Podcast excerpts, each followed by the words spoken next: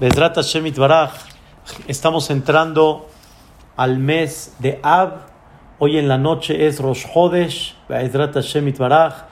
Les puedo decir ya primeramente Dios, Hodesh Tov Umeboraj, que haya un mes bueno y bendito, Be'ezrat Hashem Baraj, para todo el pueblo de Israel. Sabemos que este es uno de los meses más complicados del pueblo de Israel en el sentido figurado, pero me refiero es cuando nuestro mazal, cuando de alguna forma nuestra energía está mucho más baja en este mes. En este mes sucedieron cosas muy duras para el Am Israel. Todos los acontecimientos más difíciles pasaron en este mes. Aún en la Shoah, por ejemplo, en este mes pasaron cosas muy tristes es importante pedirle mucho a Boreolam que nos proteja, nos ilumine y Bezrat Hashem nos mande todo lo bueno. Sabemos que en este mes está escrito que cuando entra el mes de Ab, Memaatim Besimha, se disminuye la alegría. ¿A qué me refiero? Se disminuye la alegría.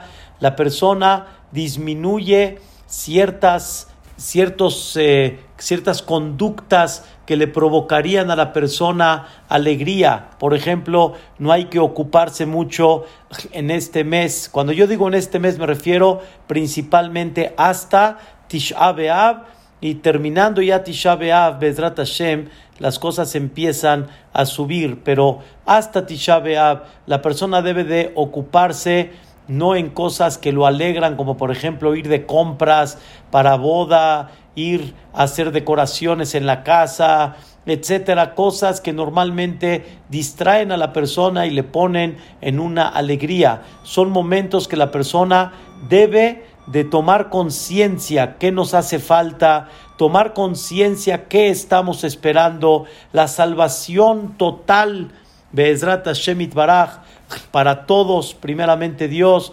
Esto, queridos hermanos, principalmente es hasta el día viernes próximo, o sea, el día 31 de julio, que ya terminó Tisha B'Av y ya pasó mediodía del viernes, Be'ezrat Hashem ya comenzamos, como dicen, a decir Nahamu. Nahamu quiere decir que venga el consuelo, que venga Bezrat Hashem Baraj, la alegría completa. Esa alegría completa será cuando llegue el Bet Mikdash. Esa alegría completa se, va a ser cuando nos reúna Boreolama todos en Eretz Israel. No estemos dispersos, sino estemos todos en un mismo país, con una misma línea, con una misma finalidad, unidos todos con una misma hermandad un tema muy importante, pero hay que levantarlo y hay que Vedrata Shemit Baraj llevarlo con mucho cariño. Por eso, en esta semana, desde Rosh Chodesh Ab, empiezan conductas que nos van recordando esto que nos hace falta. La costumbre es desde que el, la costumbre es desde el jueves en adelante, o sea, miércoles en la noche y jueves en adelante ya no comemos comidas, comidas de carne fuera de Shabbat, Shabbat viernes en la noche y Shabbat sí se permite, pero comidas de carne ya no, pollo y carne ya no es pescado, comida de leche. Y la semana próxima, desde el domingo hasta el jueves, la persona tiene que tener cada vez una conducta de menos placer, los baños tiene que ser con agua no así placentera, eh, preparar ropa antes de, para que no se considere que la ropa está eh, limpia, digamos, así como el Abel, como aquella persona que está de luto, de la misma forma, pero son conductas para que la persona recapacite en qué mundo estamos viviendo, qué mundo es el que nos rodea. Analicen todos los días cómo, fíjense, analicen todos los días cómo todos los días en la amidad le pedimos a Dios que nos mande ya no la tranquilidad y la paz, más que eso, que quite la maldad. Hay mucha maldad en el mundo. La gente que ve noticias se da cuenta cómo hay maldad en el mundo, cómo Barminan se aprovechan de señoras, de jovencitas, se aprovechan de gente este débil, Barminan se aprovechan del inocente en los negocios, en el dinero, Barminan secuestros, asaltos y muchos conceptos que hay, mala comunicación, intereses personales, ver cómo este, traen a una persona que hizo toda una toda una operación. Barminan viendo nada más su interés. Cuando Barminan el país necesita y se roban millones de pesos todo esto, Rabotai, es una maldad. Eso no es el mundo perfecto. Ese no es el mundo real. No es el mundo que estamos esperando. El mundo que estamos esperando es el mundo cuando llegue el Mashiach. Necesitamos gente que nos juzgue y que nos oriente con un corazón puro, sin intereses propios. Eso es Ashiva Shofetenu que Bello Atzenu que. ¿Cuánto necesitamos, Rabotai, regresar al pueblo de Israel a su estado original? Porque realmente el estado original de Am Israel es cuando tenemos nuestra esencia, pero como vivimos entre de alguna forma las naciones, entonces de alguna manera nos malinfluenciamos y perdemos nuestros valores, perdemos nuestra esencia y le pedimos a Dios que ya haya un mundo perfecto.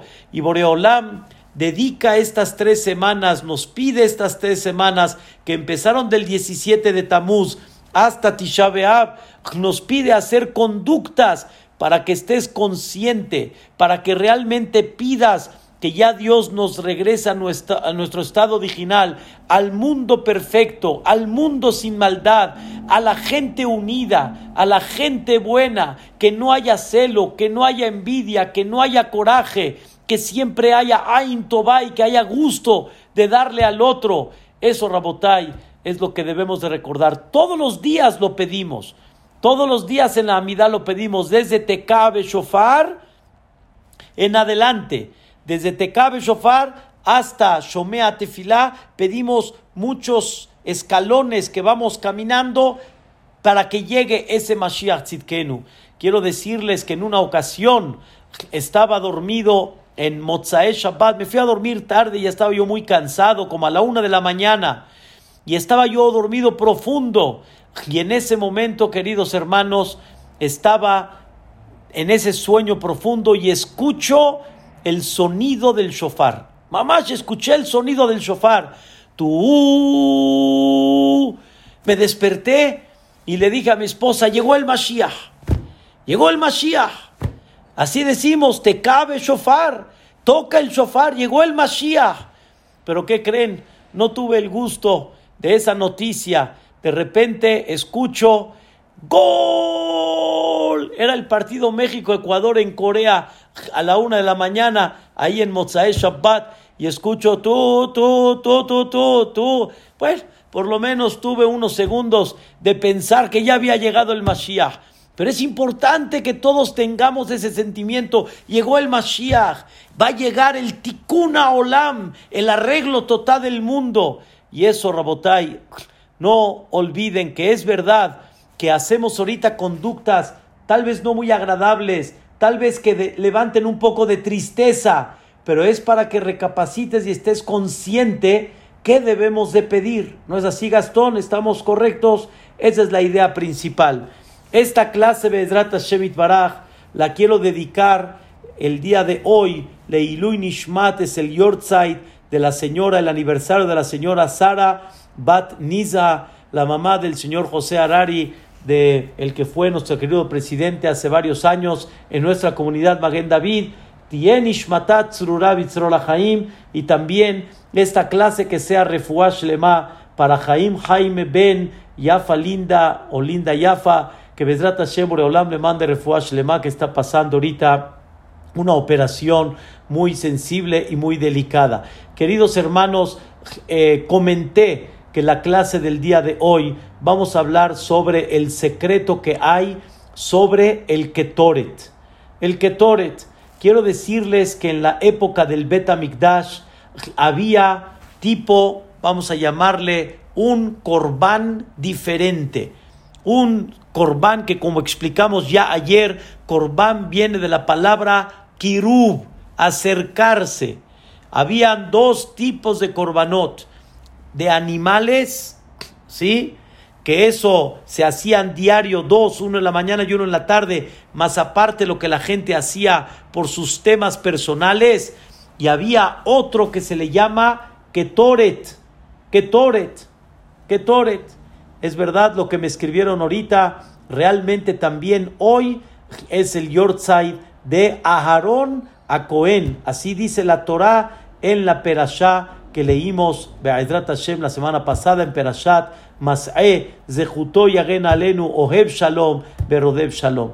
Queridos hermanos, había un concepto en el Bet Amigdash que también se hacía en la mañana y en la tarde. Igualito como el Korban Tamid, igualito se hacía uno en la mañana y uno en la tarde. ¿Qué era? El Ketoret. ¿Qué era el Ketoret? El Ketoret en breve son 11 tipos de especies que la Torah define cuáles son. Yo no conozco exactamente la traducción de todas estas 11 especies, pero estas 11 especies están muy marcadas, muy claras, Atzori, Atziporen, Ahelbená, Alevoná, etcétera, 11 especies que nada más los Kohanim sabían de qué forma se tenían que juntar, cuál era el ingrediente de los 11 en una forma exacta y al ponerles esos 11, esas 11 especies, al ponerles fuego, en ese momento salía un olor, salía un aroma impactante, un aroma no les puedo yo describir porque es un aroma que nunca lo he olido, obviamente, no tuve el zehut físicamente estar en el Bet aunque nuestras almas todas estuvieron en ese Bet pero nosotros ahorita en el cuerpo que estamos no estuvimos ahí en ese Bet y por lo tanto me es difícil expresar y decir cuál era ese olor de ese incienso.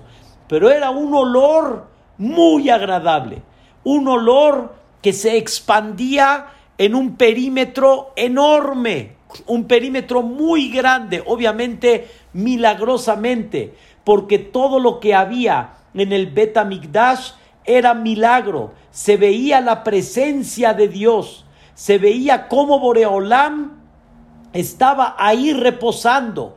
Y, y, está escrito en los Jajamim que toda persona que llegaba a Jerusalén salía perfumado de ese Ketoret. Dicen nuestros sabios que las mujeres novias no necesitaban perfumarse las que salían de Jerusalén, porque ese perfume del Ketoret, ese olor del Ketoret, se impregnaba y era un olor precioso, uno en la mañana, uno en la tarde.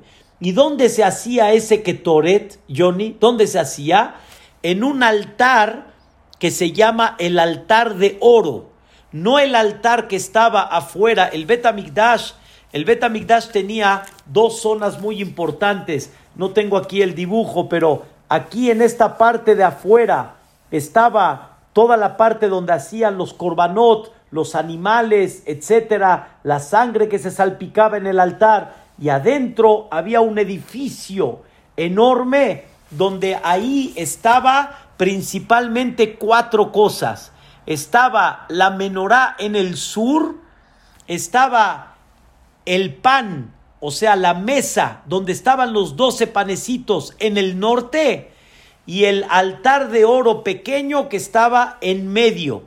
Y más adentro estaba lo que le llaman el Kodesh a Kodashim, lo más sagrado, el mueble más sagrado, donde estaban las tablas de la ley, donde estaba un Sefer Torah que escribió Moshe Rabbenu, donde se guardó un pedazo de maná que comió a Israel en el desierto y se quedó como recuerdo para toda la vida, y por encima estaba cubierta esa caja con dos figuras de ángeles que siempre se miraban uno al otro, tenían una cara de niño, una figura de ángel.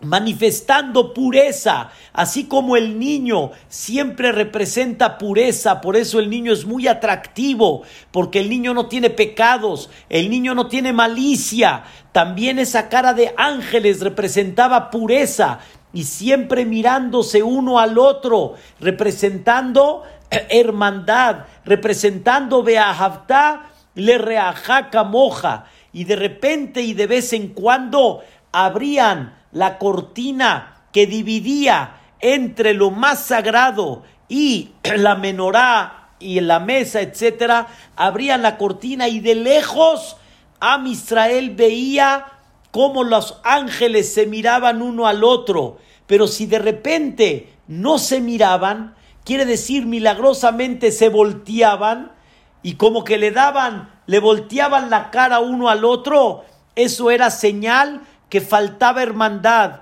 era una señal que Dios no está contigo. Las alas, en vez de que estén así, se separaban, como dando una señal de que no estoy ahorita cubriéndote, no estoy dándote sombra, porque hay algo que no estás correcto en tu camino.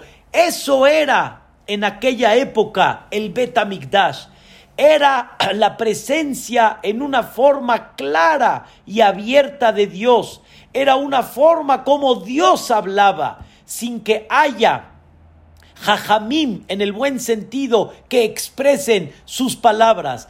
Dios personalmente hablaba.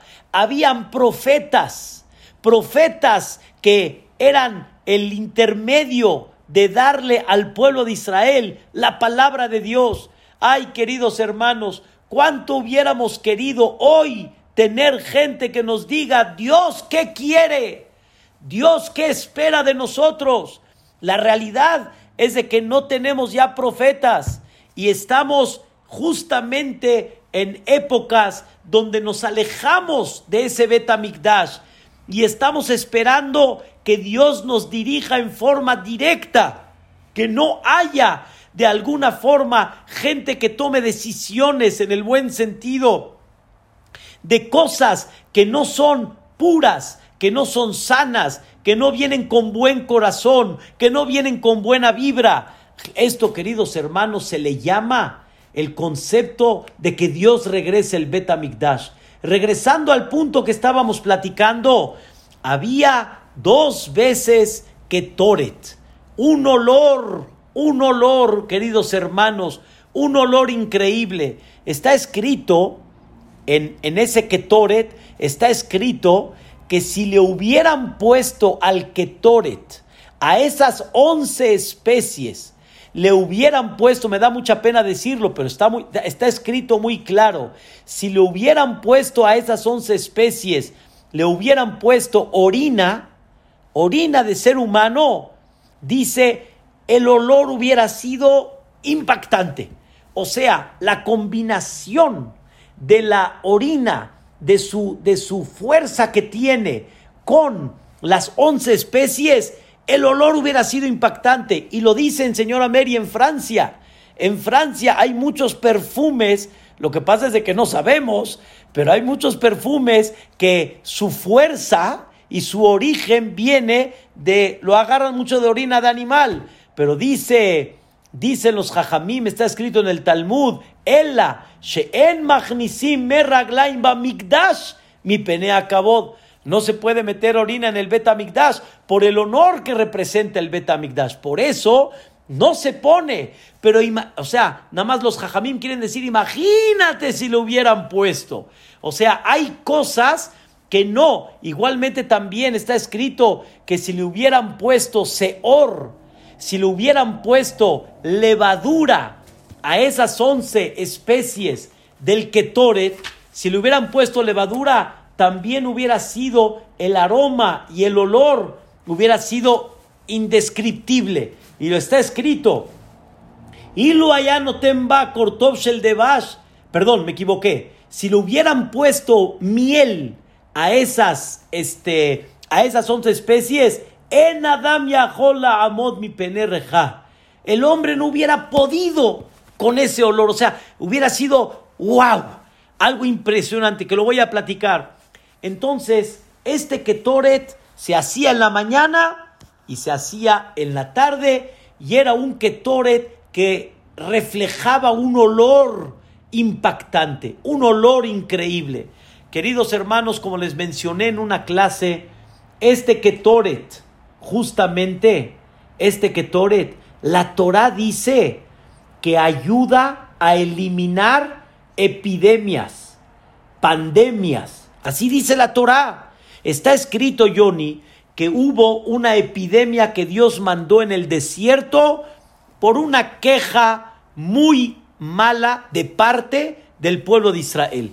El pueblo de Israel de alguna forma se quejó de Dios y criticó la conducta de Dios después de que Dios les demostró el milagro y Dios les demostró la claridad. Con todo y eso el Am Israel se quejó y entonces Boreolam mandó una epidemia, falleció muchos de Am Israel. Pero cuando Moshe Rabbenu vio esa epidemia, en ese momento no dudó. Moshe Rabbenu le dijo a Aharón a Cohen, le dijo Maher, así le dijo Dani, Maher, Kajeta Mahta, toma la pala, esa pala donde ponían el carbón, Gastón, ahí ponían el carbón y ahí ponían el incienso y ahí lo ponían en el altar de oro. Le dijo Moshe a Aarón, rápidamente toma la pala, pon carbón, pon los once, los once este, ingredientes del ketoret, las once especies, y vete rápidamente entre la gente que está en vida y Dios no lo, Dios no lo quiera, los que ya Barminan fallecieron. O sea, rápidamente corre delante de la gente para evitar, vamos a llamarle lo que decimos hoy en día, que no se contagien. Para que no se contagien, rápidamente, dice el Pasuk, Aharón a Cohen rápidamente tomó la majtá, tomó la pala, tomó el ketore, tomó el carbón y se fue corriendo delante de la gente. Y dice el versículo, clarito como el agua, bateatzar a magefa la maguefá se frenó. Se frenó la maguefá. ¿Qué quiere decir? El Ketoret frena la epidemia. Así está escrito. Y dice el comentarista Rashi, ¿de dónde lo aprendió eso Moshe Rabbenu? No voy a, a, alargar ahorita en el tema. Cuando Moshe estuvo 40 días y 40 noches arriba en el monte de Sinai, junto con Dios, con los ángeles estudiando la Torah para bajarla a este mundo, en ese momento Moshe tuvo pláticas con varios tipos de ángeles y uno de ellos fue el Malach Hamavet. Moshe Rabbenu habló con el ángel de la vida, aquel ángel que se lleva la vida de la persona cuando llega a Bedrat Hashem para todos 120 años. Y Moshe Rabbenu le dijo el ángel, te voy a descubrir un secreto que nadie lo sabe. El que Toret quita y corta la maguefa, la epidemia. Corta que ya no se expanda. Es algo, la verdad, impactante. Lo que le enseñó el Malach a Moshe Rabbenu. Y está escrito en el Zohar Kadosh. Ahorita sin alargar mucho, el Zohar Kadosh trae historias en aquella época en Eretz Israel cuando habían este tipo de situaciones, los jajamim, lo primero que se dedicaban era al ketoret. Pero ¿cuál ketoret si ya no había betamigdash? Dice el Zohar Kadosh, se dedicaban a la lectura del ketoret. La lectura del ketoret ayuda a que se corte la maguefa a que se corte la epidemia.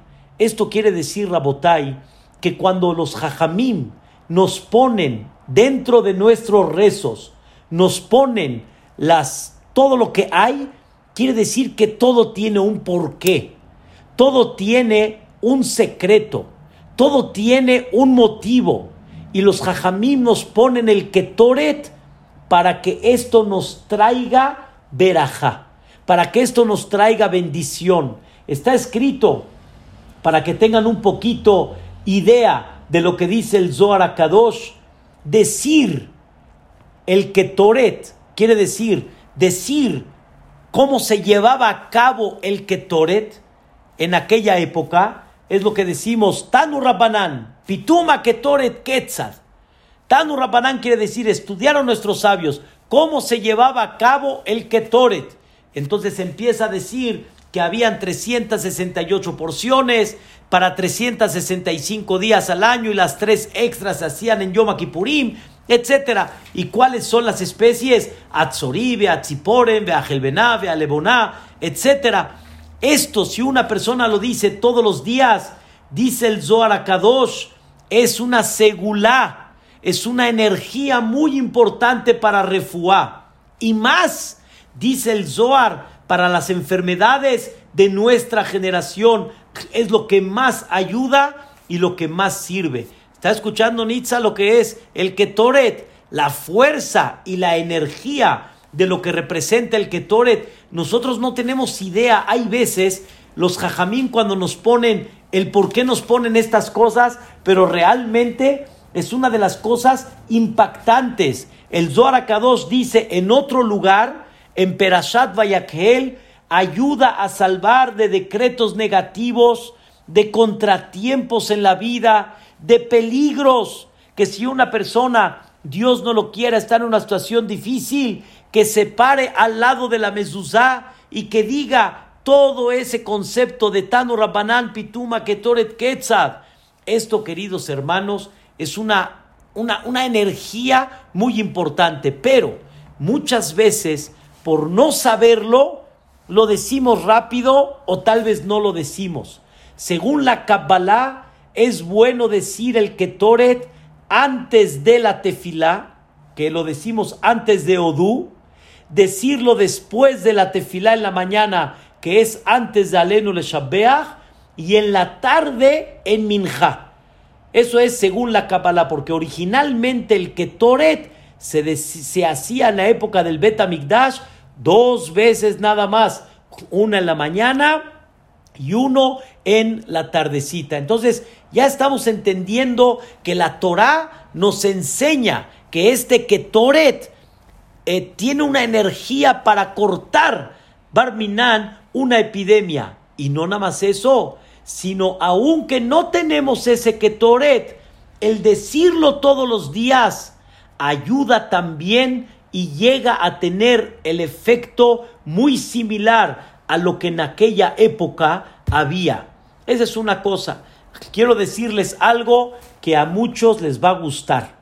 A muchos les va a gustar, yo sé por qué, ahorita van a ver por qué, pero a muchos les va a gustar. Y aparte, todos quieren escuchar esta segula. Está escrito en la Mishnah, en Masejet Yomá.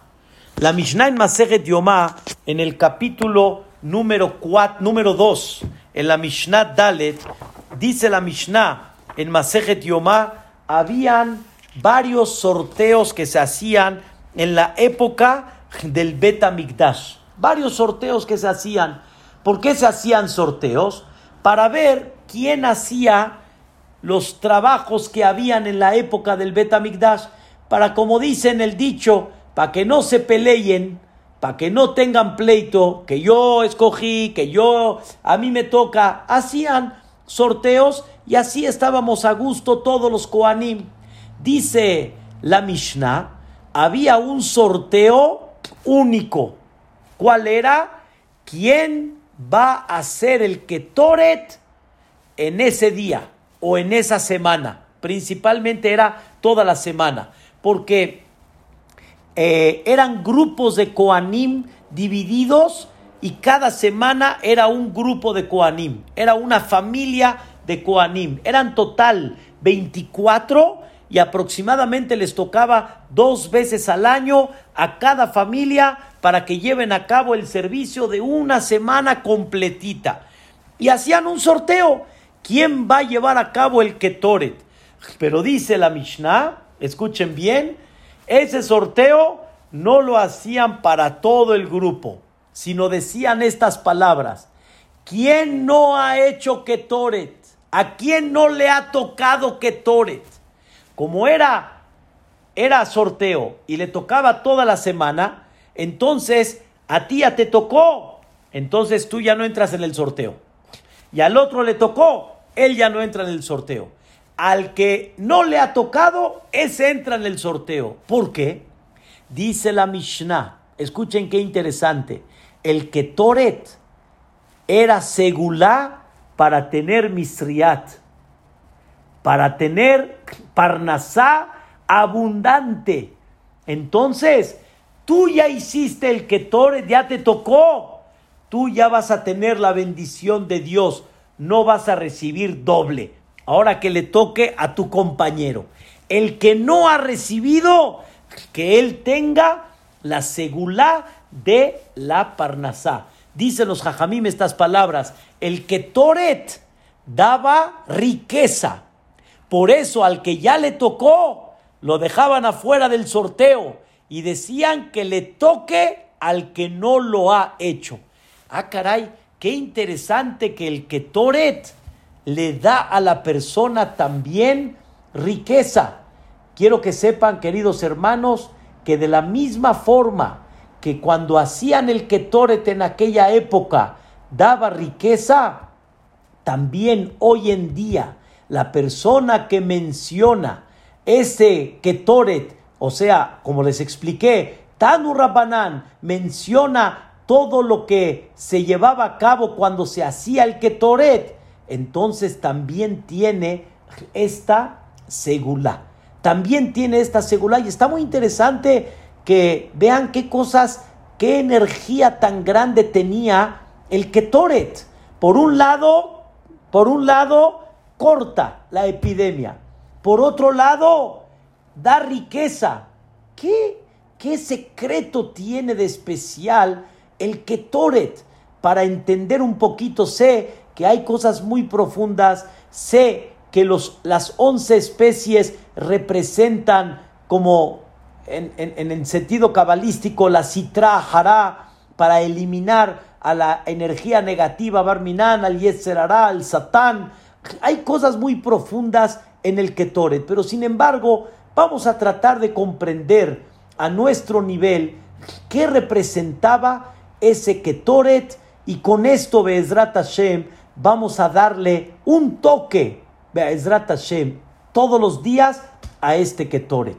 Que realmente ya no lo tengamos muy superficial y que lo pronunciemos de forma correcta. Quiero decirles, queridos hermanos, está escrito en este Ketoret, está escrito de forma clara, los que lo leen, los que lo conocen, dice ahí, estas son las, las once especies y está escrito, Rebi, este, Rebi Natan Hababli Omer, el babilonio, decía, Im Heiser Ahat Mikol Samamanea, si de las once especies le quitaste una, una, o sea, el Cohen, en vez de hacer las once, las diez.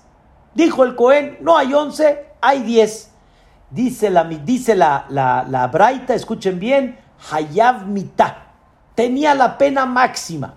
O sea, quiere decir, no le puede faltar al Ketoret ni una de las once. Como explicamos, porque ese número once refleja la energía en contra de la citra hará del satán. No puede faltar ninguna. Y hoy en día, queridos hermanos, hoy en día, ¿qué pasa si le saltamos una? O sea, en vez de decir Atzoriba, Tziporen, Aleboná, me salté una de ellas, como que no la pronuncié bien o no la dije. Dice uno de los grandes jajamim de los Ashkenazim, el, el, el, el, el jajam que dio las, las reglas de los Ashkenazim, el de nosotros se llama Rabbi Yosef Karo y el de los Ashkenazim se llama Rabbi Moshe Iserlish. Los dos grandes jajamim que dieron la pauta uno para el mundo sefaradí y otro para el mundo ashkenazí. Está escrito que entre los ashkenazim muchos no acostumbran a decir el ketoret. No lo dicen. ¿Por qué? Porque no vaya a ser que me salte una de esas y Dios no lo quiera, sea Hayab Mitah, Barminan. Quiere decir, escuchen bien, quiere decir que decirlo no es un chiste. Decirlo es como sacrificarlo. Decirlo es como hacerlo. Y por lo tanto, ten cuidado que no te vayas a saltar ni una de ellas. Por eso entre los Ashkenazim muchos no acostumbraron a decirlo. Nosotros, Baruch Hashem, lo decimos, pero no lo digas así como pajarito, ni tampoco así rápido en rutinaria. Concéntrate, entiende lo que dice y vas a recibir una energía muy especial. Quiero decirles, queridos hermanos, una idea de lo que representa el Ketoret. El Ketoret representa algo, algo la verdad, muy, algo muy interesante. Muy, muy interesante. Be'ezrat Hashem, espero primeramente Dios poder explicarlo bien, Pesiata Dishmaya. Está escrito Amar Rabzutra. Dice la Gemara en Masejet Berajot. Dijo Rabzutra, Bartubia Amar Rab. Dijo Rabzutra, el, el, hijo de Tubia, en nombre de Rab. Minain Shemebarejim la. ¿De dónde sabemos que decimos Berajá por el olor? O sea, cuando uno come, dice Berajá. Pero cuando una persona huele, ¿de dónde sabemos que también hay que decir Berajá por el olor? Porque hay una diferencia entre comer y oler. Comer es un placer corporal y el cuerpo se alimenta y el cuerpo crece y el cuerpo se mantiene por el alimento. Y todo el alimento pasa un proceso como ya explicamos. Y toda la proteína y los carbohidratos y las vitaminas y todo, todo es por medio de la comida. Entonces, tienes un provecho y tienes una salud por medio de la comida, pues obviamente que dices verajá. Pero ¿de dónde sabes que también por algo que el cuerpo no tiene ningún provecho corporal? Dani, el cuerpo no crece por el olor y sin el olor no va a pasar nada tampoco. O sea, una persona pueden pasar días y semanas y no huele algo rico, no pasó nada, pero sin comer es necesario. Entonces, ¿de dónde sabemos que también se dice verajá? Por el olor. ¿Qué creen que contesta la Gemara? A ver, Nitza, ¿qué se imagina? ¿Qué contesta la Gemara Rossi? ¿De dónde sabemos que hay que bendecir por el olor? Dice Gastón la Gemara, porque dice el Pasuk, Kola Neshama Tehalel Ya. Toda alma también tiene que alabar a Dios. Quiere decir, no mi cuerpo nada más alaba a Dios, sino también mi Neshama, mi alma alaba a Dios. ¿Y qué tiene que ver la Neshama con el olor? Dice la Gemara, Eizehu, escuchen qué cosa tan interesante. ¿Cuál es el placer único que tiene la Neshama? Y el cuerpo no tiene provecho, sino el provecho viene directo de la Neshama, dice, es el olor, el aroma. Cuando una persona huele y tiene deleite de ese aroma, el provecho, ¿saben quién lo tiene? La Neshama. La Neshama. No lo tiene el cuerpo, porque el cuerpo no se alimenta de eso. No es un placer corporal, es un placer del alma. ¿Está escuchando, Dani? Qué cosa increíble. El olor es un placer del alma. Eso se llama realmente la hana'a, el provecho que una persona tiene al oler. Por eso realmente, no quiero ahorita meterme en un tema eh, alágico, pero una persona si tuviera un perfume natural, ¿sí? un perfume que tiene un olor, realmente una esencia, que es un tema que hay que platicar, cada vez que la persona se pone ese perfume en las mañanas, ¡oh! ¿Qué tiene que decir? La verajá. Claro, tiene que decir la verajá, Barujata, Boremine, Besamim. Hay diversos tipos de olor. Hay olor de la fruta, se dice anoten, reach, vaperot. hay olor, por ejemplo, de madera, como el clavo, atse, besamim, atse quiere decir de, de la madera, hay olor que viene de las hojas, se dice isbe, besamim, y hay olor que no viene justamente de todo eso, sino se llama miné, besamim. Es un tema un poquito alágico que no este, alargamos hoy. Una flor se considera realmente también, y se dice boré miné, besamim, según la alajá. Pero quiero decirles, queridos hermanos, que el tema del olor es el tema que el alma tiene directamente placer de eso y no el, el, cuerpo. Por eso está escrito científicamente que el animal no tiene el placer del olor, tiene el sentido del olfato, que es otra cosa. Con el olfato él percibe su presa, percibe la comida, pero olor rico, olor agradable, el animal no siente. ¿Por qué no? Porque el animal no tiene neshama, como ya platicamos. El alma, el alma de la neshama la tiene el hombre. Por eso nada más el hombre tiene ese placer de neshama y no lo tiene el animal por lo mismo, justamente. Entonces, el placer que podemos decir que es un placer espiritual, es un placer realmente no corporal, que no tiene nada que ver con el deseo del cuerpo, es que es el aroma. Y escuchen, señoras y señores, hablamos realmente de un olor agradable, no de un olor que te despierta deseo, barminán y desviación. No, Estamos hablando de un olor agradable. Como pasé este Shabbat en un lugar, pasé por, un, por eh, una zona privada y de repente olimos algo muy rico. Y me dice mi esposa, esto es de estas hojas, de estas flores. La verdad no sé qué era, pero omitían un olor muy agradable, muy, muy agradable. Y cuando una persona entra a un lugar, donde quieren que la zona se sienta muy placentera, ponen inciensos, ponen aromatizantes, lo que le llaman. Y los, y, los aromas hasta llegan a tener este, calmantes de alguna forma, calman a la persona, tranquilizan a la persona, le dan a la persona un sentimiento de placer, pero no corporal, de un placer que se llama qué? espiritual, espiritual. Por eso, escuchen ahora sí lo que dice el Maimónides.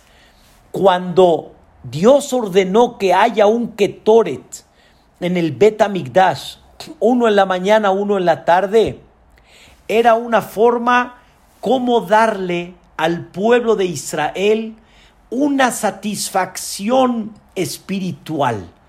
Cuando la gente llegaba a Jerusalén, que explicamos hoy en la clase de las señoras, llegar a Jerusalén era llegar a la ciudad de Dios, era llegar al lugar donde se percibía la presencia de Dios.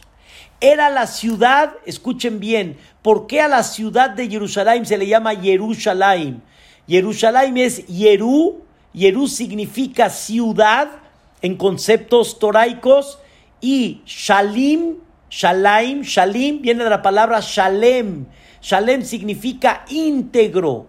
Que la persona que llegaba a esa ciudad, la persona sentía las ganas de ser íntegro, de ser una persona que busque realmente el placer original, el placer no el corporal, sino el original, el placer hacia Dios, el placer hacia la superación, el placer hacia la satisfacción. Por darles un ejemplo, ¿a poco se compara un buen bistec, un buen ribeye, Johnny, así, así, un buen ribeye, bien asadito, bien sazonado, con todos los, los, los, eh, los eh, ¿cómo se llama? Arroz y papa y todas las guarniciones alrededor.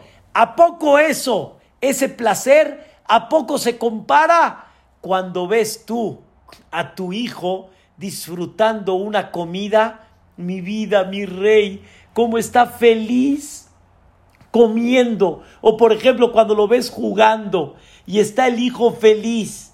Ese sentimiento que sientes al ver a tu hijo, al ver su placer, al ver cómo está gozando, ¿a poco lo puedes comparar al placer de comerte un ribeye con las mejores guarniciones que hay? No hay, no hay eso. Es más, si yo me quito mi pan de la boca, como muchos hemos hecho como padres, nos quitamos el pan de la boca y se lo damos a nuestros hijos y le decimos mi vida, Sahten, gózalo, Motek, gózalo, hijo ese placer que es. ¿Es corporal? No, es un placer espiritual y no hay un placer que se pueda comparar a eso. Cuando llegabas tú a Jerusalén, llegabas tú a oler y ese olor atraía. ¿De dónde viene ese olor? ¿De dónde viene ese aroma? Y ese aroma te iba atrayendo al Betamigdash. ¿Y qué veías en el Betamigdash? ¿Qué se percibía en el Betamigdash? Un placer que se llama placer espiritual, un placer que se llama placer del alma, porque el, el, olor es nada más placer del alma.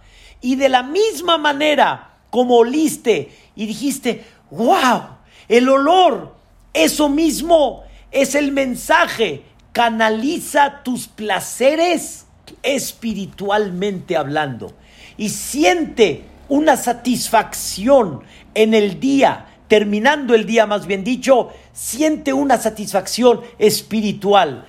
Quiero que las señoras me definan, porque las señoras lo sienten más que un hombre, pero quiero que una señora me defina cuando sale su bebé de su vientre y se lo ponen por primera vez en su brazo, escuchen bien, izquierdo, y como dicen, en su mano derecha le hace al bebé. ¿Y es qué? ¿Qué le estás haciendo? Nada. Pero ¿qué siente la mujer? Y de repente el niño después de un mesecito saca una sonrisa y uno dice, mi vida, sonrió. ¿Qué sientes? No se compara. Todas Las Vegas, Barminan, Belateshvi, no se compara Ninguna comida no se compara la montaña rusa. No se compara ningún placer a ese placer. ¿Saben quién lo dice eso? Eso lo dice Shelomo Amelech. Lo dice en Shira Shirim. Se moló Tajat le Roshi. La izquierda debajo de mi cabeza viminó y su brazo derecho Tehabekeni me está que acariciando ese placer es un placer espiritual. Y el Ketoret era dando como un mensaje a todo el que llegaba a Jerusalén, porque Jerusalén, Gastón, era la ciudad de Dios. Lo decimos todos los días, Tishkon, Betoch, Jerusalén, Irja, ya que reposes en esa ciudad que es la tuya. ¿Qué significa es tuya? El mundo entero es de Dios. Pero ¿dónde se reflejaba? y dónde se manifestaba esa presencia de Dios y dónde se veía el mensaje de Dios sobre qué tienes que conectar tu placer y tu goce y tu deleite en el Ketoret. Porque ese Ketoret le despertaba a la persona y decía, wow, aquí en este lugar se perciben otros valores, se percibe otro sentimiento, por eso quiero decirles algo maravilloso, algo de verdad impactante. Está escrito en el Mesilat Yesharim, Rabbi Moshe Haim Lutzato. Dice estas palabras en su libro, ¿sí? La, el sendero de los justos, de los rectos. Es un libro maravilloso, hay que estudiarlo profundo, despacito, pero es el libro que te da una guía Hay muchos que te dicen, ¿sí? ¿Qué tienes que hacer? Pero pocos te dicen cómo lo tienes que hacer. Hay muchos que te dicen, por ejemplo, sé bueno, sé dadivoso, sé espiritual. Está bien, eso es qué tengo que hacer. Pero cómo lo tengo que hacer, pocos me lo dicen y ese es el Mesilat Yesharim. El Mesilat Yesharim escribe en su libro que el hombre fue fabricado y fue creado para tener placer. Escuchen bien lo que les voy a decir el día de hoy. El hombre fue creado para tener placer. Y no hay un hombre, no hay ningún hombre en la vida, hombre y mujer, ¿sí? No hay ningún hombre en la vida, ¿sí? Que viva sin que tenga placer. Un hombre que no tiene placer en su vida se da un tiro. Un hombre no quiere vivir sin que tenga placer. Y escuchen bien, aunque tenga que trabajar para llegar a ese placer, valió la pena. Hoy en día todo mundo trabaja. Los placeres son en, en, en, cortos tiempos del día o de la semana. Pero con todo y eso, vale la pena con tal de llegar a la casa oh, y de así, de tener placer. Eso es la regla. La regla es que el hombre fue creado para tener placer. La pregunta es, ¿a dónde tú aplicas tu placer? ¿A dónde aplicas tu placer? Y ese placer, ¿a dónde lo diriges? Y ese placer, escuchen bien, no nada más a dónde lo aplicas, a dónde lo diriges, sino ese placer a dónde te llevó, a dónde te dirigió ese placer. No hay duda que no hay una cosa más hermosa, queridos hermanos, de unirse con una pareja. No hay una cosa más increíble como quiero cambiar el chip de muchos de satisfacer a tu pareja. Y obviamente que tú tienes un placer y tú tienes un goce de eso, pero en el fondo tiene que ser cómo voy a satisfacer a mi pareja. Eso es mi placer. Eso es mi goce. Mi esposa cocina y puede cocinar muy rico, pero dentro de todo eso, su placer es, ¿estuvo rico mi vida? ¿Te gustó la comida, mi rey? ¿Ah? ¿Estuvo placentera la comida? La mujer pudo disfrutar de esa comida, pero si no sintió que su marido y sus hijos lo gozaron, se fue todo el placer. Y la idea es dónde aplicas tu placer. ¿A dónde lo diriges? Y escuchen otra vez la palabra, ¿a dónde te dirige ese placer?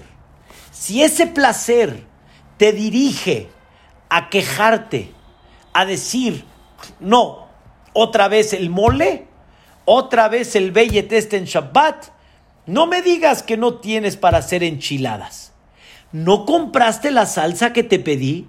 No hay taine, entonces ¿cómo quieres que convide el kibbeh? ¿Cómo quieres que me lo coma? Si el placer te llevó, si el placer te llevó a quejarte, si el placer te llevó, con perdón de la palabra, a sufrir porque no tienes que, no, ese no es el placer que Dios espera.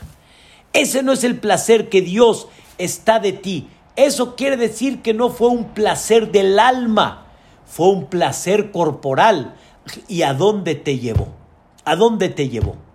Pero ¿qué pasa, por ejemplo, ya, este ejemplo ya se los dije, ¿qué pasa si de repente la persona dice, niños, a comer al restaurante, ¿a dónde quieren ir?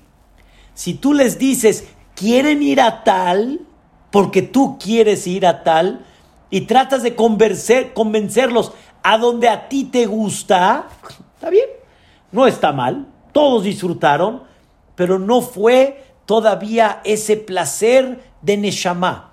Placer de Neshama quiere decir Díganme ustedes a dónde quieren. Yo me adapto y voy a estar feliz viéndolos comer. Y yo también voy a, voy a gozar de lo que a mí me guste. No todo lo que yo quiero lo voy a comer. Pero lo que voy a comer, voy a sentir el placer de Dios en una forma directa al comer. Quiero que sepamos, queridos hermanos, que cada placer en la vida, ahí está presente Dios. ¿Quién fabricó el placer corporal? Si no, Allah Boreolam. ¿Quién fabricó el placer de casarse con una mujer? ¿Quién fabricó el placer de sentir esa caída de la montaña rusa? ¿Quién lo fabricó todo eso? ¿Quién lo hizo? Él. Él lo hizo. Viene Boreolam y te dice, hijo mío, dirige tu placer al placer que te va a llevar elevación, el placer que te va a llevar a ser mejor persona, un placer que te va a dar gusto vivir para los demás, un decir, un placer que tú vas a gozar dando y quitándote de lo tuyo para que el otro goce. Eso se llama realmente un placer. Un placer de no estar viendo por mí. Por mí me refiero por mi cuerpo, por mi materialismo. Sino mi placer es ese. Y eso era el Ketoret. El Ketoret, queridos hermanos, le daba dirección al placer de la persona. No existe una persona que viva sin placer, créanmelo. Y les digo algo muy, muy del fondo de mi corazón, todas las personas que dirigen su vida a lo espiritual tienen que tener un placer y lo tienen que encontrar. Si no lo encuentran, lo van a buscar en otro lugar. La persona necesita sentirse satisfactoriamente hablando, tiene que sentir ese placer. Y realmente ese placer se encuentra en las mitzvot, se encuentra en la Torá. Es cuestión nada más de empezar, como dicen, a agarrarles el gusto y se darán cuenta que no hay un placer más por encima de eso. Por eso dicen nuestros sabios que cuando gente iba a pasar un Shabbat con grandes personalidades, era una belleza y era un mensaje de algo que era indescriptible, porque Shabbat obviamente estamos separados del materialismo, Shabbat muchas cosas están prohibidas, ¿y qué hay? Pura convivencia, cánticos, espiritualidad. Shabbat le llaman los Jajamim Me'en Olam Es como dicen, es la muestra de Olam Eso es realmente Shabbat Kodesh. Pero todo eso es cuando tú lo canalizas al concepto adecuado. ¿Qué, queridos hermanos? ¿Qué corta la maguefa? ¿Qué corta realmente el, el, el, Dios no lo quiera, la, la, la pandemia, la epidemia? Cuando una persona aprende de esa, de ese ketoret, la persona aprende a comprender qué significa el placer espiritual, canalizar y dirigir mis placeres a lo espiritual y a, a dónde me llevó ese placer espiritual. Queridos hermanos, la pregunta es, ¿dónde terminamos? Cuando se termina la pandemia, en el momento que tú entiendes esta parte espiritual, eso le provoca a la persona que de alguna forma dirija su vida a esa parte espiritual y Dios dice, te quito los problemas que tienes al lado para que realmente dirijas esa espiritualidad porque tú ya te dirigiste hacia ella, ya comprendiste. Eso es lo que quita esa parte. Dios lo que quiere es que recapacitemos. En esta pandemia la realidad es de que mucha gente recapacitó a dónde están los valores, a dónde estábamos, que no estábamos en casa, a dónde estábamos y no estábamos con nuestros hijos, a dónde estábamos y no estábamos realmente a donde deberíamos de vivir. Estábamos muy en una vida acelerada, materialista, fuera de casa. Queridos hermanos, ese Ketore te, te vuelve a ubicar otra vez. Y si el Ketore te ubica, no necesitas ninguna pandemia para que te vuelvas otra vez a, a unir con esa parte espiritual realmente de la que tú estás esperando. Qué tan hermoso, queridos hermanos, qué tan hermoso es convivir, convivir y llevar a cabo ese placer espiritual. Y escuchen la idea, ten provecho directamente de Dios, directamente de Dios. El provecho de Dios está reflejado en muchas cosas de la vida. Y Dios te dice que si puedes tener placer y sobre qué no debes de tener placer. ¿Qué pasaría si yo les hago, no Barminano yo, pero qué pasaría si alguien les hace una combinación sabrosísima, riquísima, pero Barminan tiene veneno? Dios no lo quiera, tiene veneno. ¿De qué sirvió todo el placer, queridos hermanos? ¿De qué sirvió? Todo el placer, ¿de qué sirvió? Si tiene veneno, Barminan. Pero no existe un placer espiritual que Hazbe Shalom tenga veneno. Todo placer espiritual te lleva a crecer. Todo placer espiritual es un goce que nunca va a tener límite y nunca va a frenar. Pero el placer corporal, ese es el que va a caer. Queridos hermanos, vi una historia, más bien dicho, la escuché. Ahorita que he escuchado un poco noticiero a ver cómo va la situación en los países, en México también escuché una historia de un hombre grande, gordo, altote, pero de veras, altote, altote, y muestran sus fotos cómo se cuidó de la pandemia. Tengo fotografiada su, su, su escrito. Él se cuidó mucho tiempo, tres meses se cuidó de la pandemia. Cuando de repente empezaron a decir, ya empezamos a salir, empezamos a trabajar, Mucha gente, como dicen, salió de la olla express, se desató, se desató. Él pensó de que también ya, ya no hay que estar a la guardia con la pandemia. ¿Qué creen que hizo? ¿Qué creen que hizo? Un barbecue. Un barbecue, así le llaman. Una cenita con sus cuates y sus cuatas. Ahí se veían las fotos. Y ahí se contagió. A las nueve de la mañana empezó a tener problemas respiratorios. A las nueve de la noche, alaba Shalom, falleció. Los familiares enseñaron el escrito de este hombre. Y el escrito decía, no quiero decir una palabra que él escribió ahí, pero el escrito decía, qué torpe fui, qué torpe fui, que por un placer corporal sacrificó todo su futuro, todo el futuro de su vida, y escribió, ojalá que él salga de esta, ojalá. Sé que hay mucha gente, queridos hermanos, que quieren, quieren salir, quieren ir al CNIS, quieren ir a trabajar. Cuando hay necesidad de que cuidarse, hay muchas cosas que no, no puede uno también detener. Pero sin embargo, Rabotai, el placer corporal, Hasbe Shalom, ¿qué valió la pena cuando sacrificaste todo un futuro de vida? No vale la pena. Y el que Toret te dice a dónde dirigirte, a dónde canalizarte y ese placer a dónde te lleva. Cada persona, queridos hermanos, que lea este Ketore todos los días y que recapacite cada día, y cada, más bien dicho, cada noche que recapacite, no todos los placeres, a dónde me llevaron.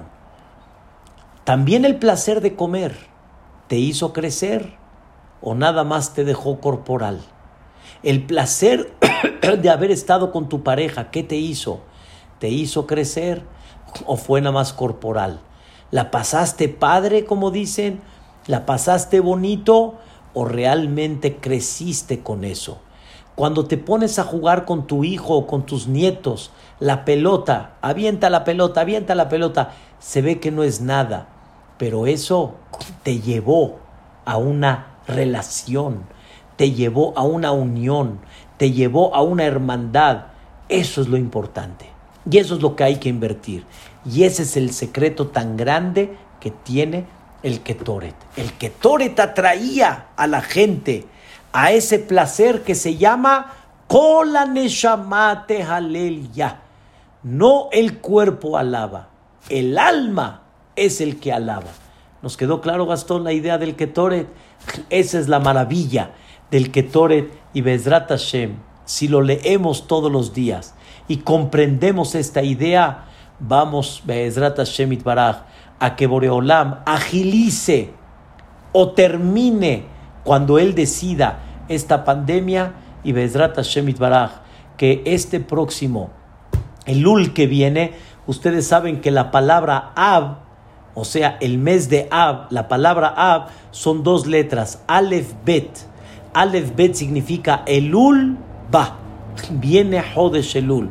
Viene el mes de la misericordia, queridos hermanos hay que pedirle a Dios que quite todo esto para poder estar juntos en el Beta Knesset, volver a levantar nuestras plegarias y Bezrat Hashem, demostrarle a Dios cuál es el placer original y a dónde me lleva el placer, Bezrat Hashem, para poder elevar nuestras almas, que así sea. Amén, Kenya Iratzon. Jodesh Tov, para todos, que escuchemos Besorotobot y este mes que Boreolam lo cambie, le sazonul simha, le shuaul nehama, le farnasaul halkala, le haim tobibul shalom, le mhilat chet, ולסליחת עוון, ויהיה ראש חודש הזה, סוף בקץ לכל צרותינו, que ya sea el fin de todos los contratiempos que hay, תחילה בראש, y que sea el inicio, le fidió Nafshenu, de la salvación total, Be'ezrat Hashem, que Boreolam mande. Esta clase fue dada de Ilun Ishmat, con mucho cariño de la señora Sara Batniza, Ruach Hashem Tanihaina Began Eden, y para Refuash Lema de Jaime Jaime Ben Yafa linda y quiero Bezrat Hashem con el permiso del Kala Kadosh hacer nada más el Tarhim de la señora Sara Batniza. Los que gusten nos podemos poner de pie para darle honor a la señora Eshet Hail Mimza, Perahog mi Peneni Mihra. שקר החי בהבל היופי, אישה יראת אדוני היא תתלל, תנו לך מפרי ידיה, והללוה בשערים מעשה המרחם על כל בריותיו, הוא יחוז ויחמול וירחם על נפש, רוח ונשמה, של האישה כשרה נפטרה בשם טוב מן העולם כהר מרת, שרה בת ניזה, רוח השם תניחנה בגן העדן. היא בכל בנות ישראל שוכבות עמה, ובכלל רחם יצליחו וכן יהי רצון, ונאמר אמן. Que descansen, queridos hermanos, un sueño placentero, Vedrat Hashem. Nos vemos para mañana. Hodesh Meborach, todavía para el día de mañana se puede comer carne y nada más de miércoles en la noche en adelante ya se acostumbra que no los quiero mucho y que Dios me los conserve y me los proteja.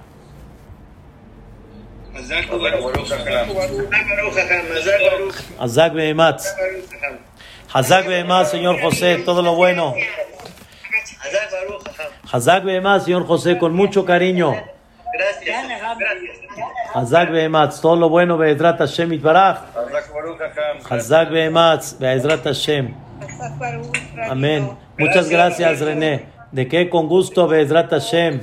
Mosgi, ¿cómo estamos en Argentina? Así es, Rosy. Todos los días aprendemos algo más y algo nuevo. Don Isaac Chayo, todo lo bueno, Bezrat Hashem. Shaul Borenstein, hola Ceci, ¿cómo estamos? Qué bueno de verlos. Hola Moy, todo lo bueno, Bezrat Hashem. Nisim y Gloria, ¿cómo vamos? Gracias. Baruch Hashem, me da gusto. Señor Azari, ¿cómo estamos? Señor Marcos, ¿qué tal? Baruch Hashem, bendito sea Dios. Ahí vamos, ahí vamos. Con el favor de Dios,